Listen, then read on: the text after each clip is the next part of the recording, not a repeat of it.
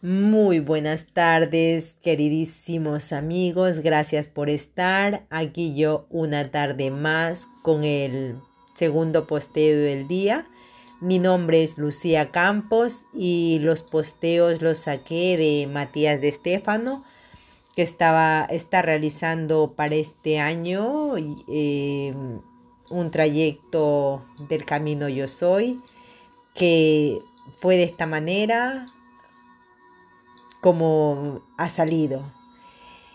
Entonces, hay demasiada información que me encanta y me ayuda a mí muchísimo y espero que a ustedes también y que se queden con lo que les resuene. Así que muchísimas gracias por estar. Voy a pasar al posteo. Camino yo soy. Yo soy mente, 13 de agosto del 2020, Matías de Estéfano. Yo. La primera ley del universo es que todo es mente, es decir, que todo lo que existe es solo una percepción mental. Pero entonces, ¿qué es la mente? Soy. Bueno, los humanos consideran que la mente es la capacidad de pensar, es el acto cognitivo y lo separan del corazón como si fuese algo opuesto al mismo. Y esto crea una falsa imagen de lo que es la mente. La mente contiene en sí el acto de pensar, de desarrollar una idea o establecer la práctica cognitiva, pero no se ajusta solo a dichas cuestiones. La mente es amplia y representa los pulsos de la información, los cuales están en todo el cuerpo. Piensa biológicamente. ¿Por qué late el corazón? ¿Por qué funcionan los riñones? ¿Por qué respiras? ¿Por qué se activan tus testículos? Yo, por los pulsos nerviosos, por acción parasimpática del sistema nervioso. Soy el sistema nervioso central se fundamenta en el cerebro, sí, pero incorpora en sí el cerebelo, la médula y todos los nervios del cuerpo, que son extensas neuronas que se ramifican como las raíces de un árbol hacia cada rincón de tu cuerpo. Los pulsos eléctricos de tus nervios son información procesada por tus neuronas.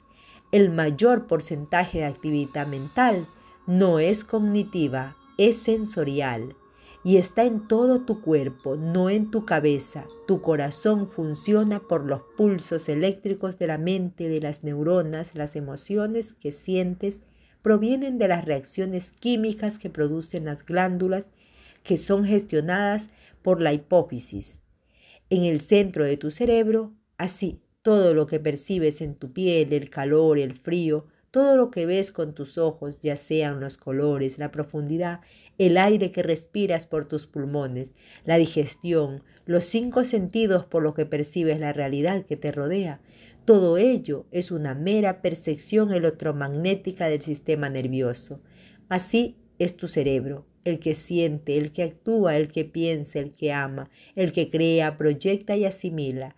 Pero más aún son los datos que fluyen en las neuronas, pues las mismas no son solo herramientas que procesan datos, que fluyen en las neuronas, pues las mismas son solo herramientas que procesan datos. Las neuronas son cables, por lo que pasa la electricidad que contiene los datos. El Internet. Esa información conecta todo más allá de ti, de tu cuerpo, y el sistema nervioso es el encargado de procesarlo y almacenarlo dándole el carácter de sentimiento, emoción, sensación, acción, mecanismo, pensamiento o lo que sea necesario. Yo. Por lo tanto, todo lo que percibimos no está fuera, sino en la mente. Pero, ¿cómo se explica entonces que los demás puedan ver o sentir como yo, o incluso ver lo mismo que yo, si es solo una percepción de la mente? Entonces todos deberíamos ver cosas diferentes. Soy y no es así. Yo, Bueno, obviamente que hay perspectivas y matices, no siempre vemos exactamente lo mismo, pero si yo señalo la mesa que tengo delante de un 99,9% de los humanos, la verá y podrá describirme prácticamente lo mismo que yo veo, con matices, pero lo verán. Soy. ¿Y por qué crees que eso pasa? Yo, pues porque tiene que haber algo en común en la realidad que constituya un hecho u objeto de tal manera que le podamos percibir igual. Soy. Pienso un poco más grande. ¿Es la mesa el denominador común o lo es la mente? Yo, ¿cómo? Soy. ¿Conoces la planta del girasol? Yo, sí, claro. Es esa flor enorme que contiene cientos de semillas en el interior de la misma y va rotando, girando al sol, siguiendo su curso por el cielo. Soy. ¿Crees que siempre fue así de grande? Yo, seguramente no. Seguramente ha ido sufriendo modificaciones genéticas tras su uso en los últimos cuatro mil años. Soy un girasol. Antes tenía no más de cuatro semillas y hoy puede producir cientos de semillas en una sola flor. Es decir, que cientos de nuevos girasoles van a salir de ella y algunos pueden variar, tener incluso más semillas, más potencial, o crecer más alto o tener alguna variación que altere el producto, para bien o para mal, pero hay algo que no cambiará. Todas girarán mirando al sol en su recorrido por el cielo. Yo. ¿Quieres decir que, a pesar de las diferencias, todos vemos lo mismo? Soy. Una plantación de girasoles puede poseer miles y miles de plantas, cada una con su flor, repleta de nuevas potenciales, plantas que generan miles y millones de nuevas flores en nuevos cultivos. Y aún así se siembran donde se siembran en el mundo. Todas mirarán al sol, sabrán en su interior que deben crecer como crecer y como seguir la luz. Eso es la mente colectiva, los humanos o creéis cada único y separado del otro, pero la verdad es que todos, absolutamente todos, venís de una poquísimas semillas, tal vez dos, tal vez cuatro, tal vez ocho, pero muy pocas. Y los casi ocho mil millones que sois hoy, en algún momento. Fueron solo tres hermanos y hermanas que tuvieron hijos y criaron familias.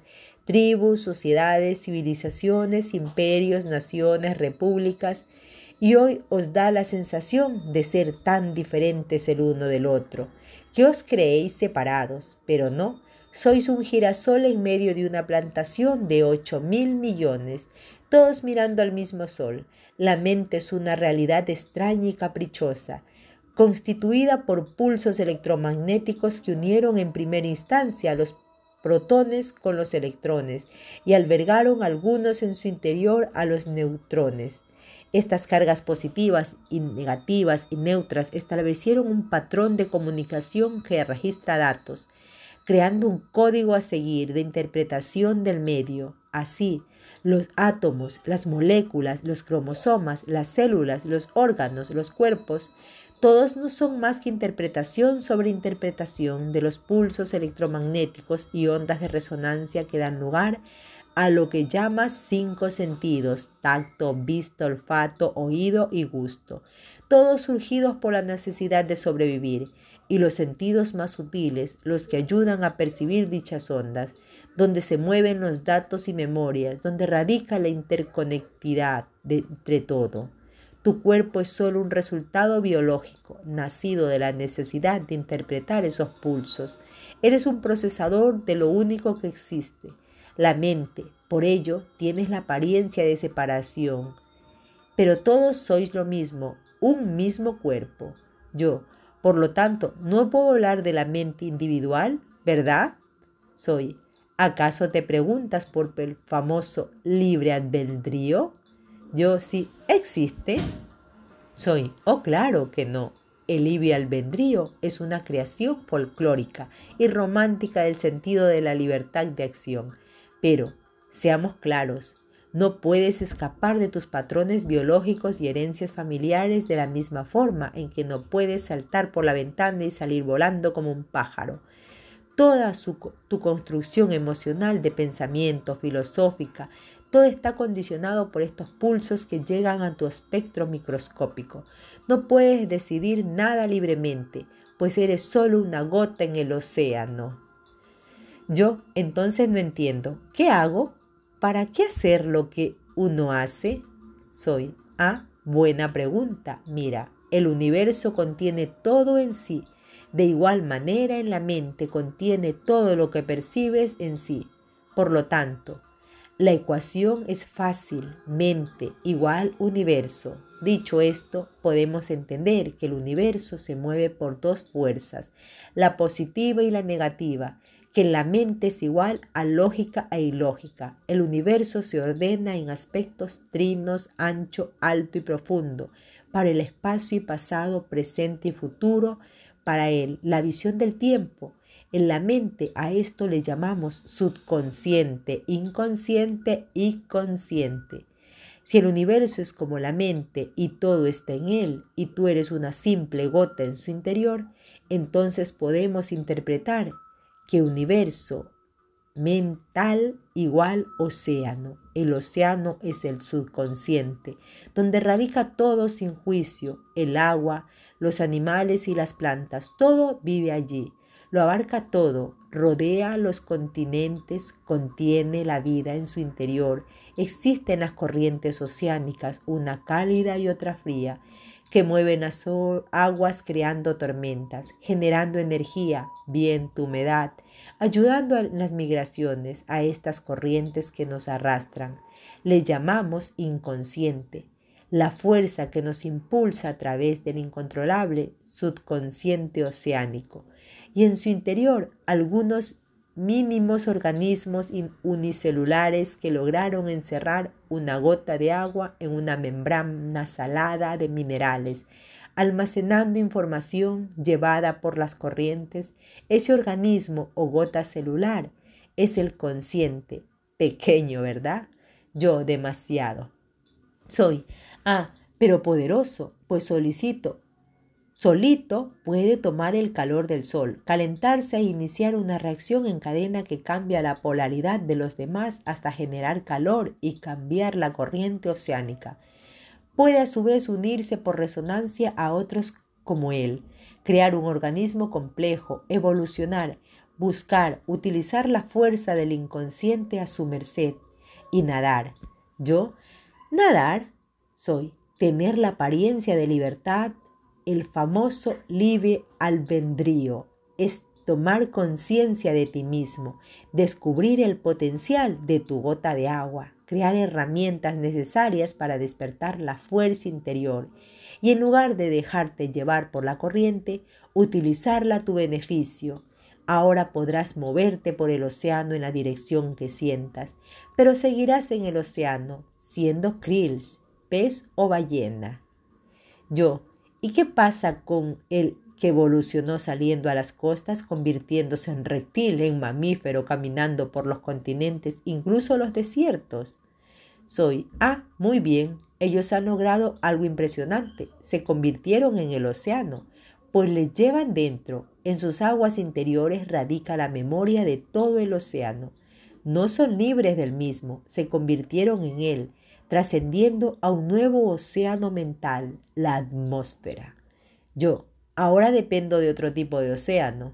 Soy exacto hasta que logres salir de la atmósfera y navegar por el océano, y entonces el espacio será tu nuevo océano, hasta que salgas a la superficie del tiempo, y un día querrás salir del océano del tiempo para entrar a uno nuevo, en otra dimensión, y luego a otro universo, y un día cerrarás tus ojos y verás que la imaginación era el único océano infinito capaz de albergar todos los demás. Y para ese entonces sabrás que todo lo que siempre existió era la mente. ¿Yo? ¿Y saber esto? ¿De qué me sirve? Soy. Tú has hecho la pregunta. Dime tú, ¿para qué crees que te sirve? Tal vez debes ahora reformularlo.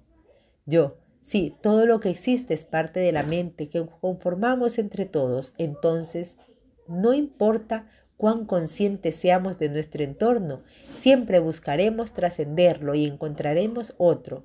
Tal vez lo que estamos haciendo mal es tratar de escapar del océano. Básicamente lo que estamos haciendo ahora mismo es como ir de vacaciones a la playa y tenerle miedo al mar. Soy exactamente, debes trascender el miedo a lo eterno de este circuito e ir por encima de todo ello, reconocer que todo es imaginación. El océano es la gran mente imaginativa que crea con sus pensamientos, con sus pulsos, pero tú puedes modificar todo ese pensamiento, pues eres una célula, una gota que se volvió consciente pero aún cree que para ser consciente hay que dejar la inconsciencia o erradicarla de la ecuación. Es como si el cuerpo dijese, ahora que conozco el espíritu ya no necesito el alma como puente. Ridículo. El subconsciente y el inconsciente son los medios y herramientas del consciente. La gota no puede eliminar la corriente ni el océano puede evaporarse sí volar e ir a una nube y luego ser nieve y hielo, arroyo, río, lago y humedad. Pero inevitablemente volverá un día al mar y será nuevamente el océano. No puedes escapar del circuito, porque no existe nada más que el circuito. Lo que se sienten atrapados en él son los que se concentran tan solo en el hecho de que son arrastrados por la corriente aquellos que no pueden controlar sus vidas, que no saben utilizar el medio que han creado, que no se permiten imaginar y solo se ven condicionados por la imaginación de los otros. Yo, entonces, si el camino soy yo, si yo soy mi propia historia, mi propio destino, soy, soy mi propio propósito, mi propio amor, si soy mi propia creencia, mi propia proyección y verdad, significa que todo lo que soy es solo una idea condicionada por una mente y que si me vuelvo el aspecto consciente de esa mente, puedo utilizar el ciclo mismo para crear uno diferente. Soy.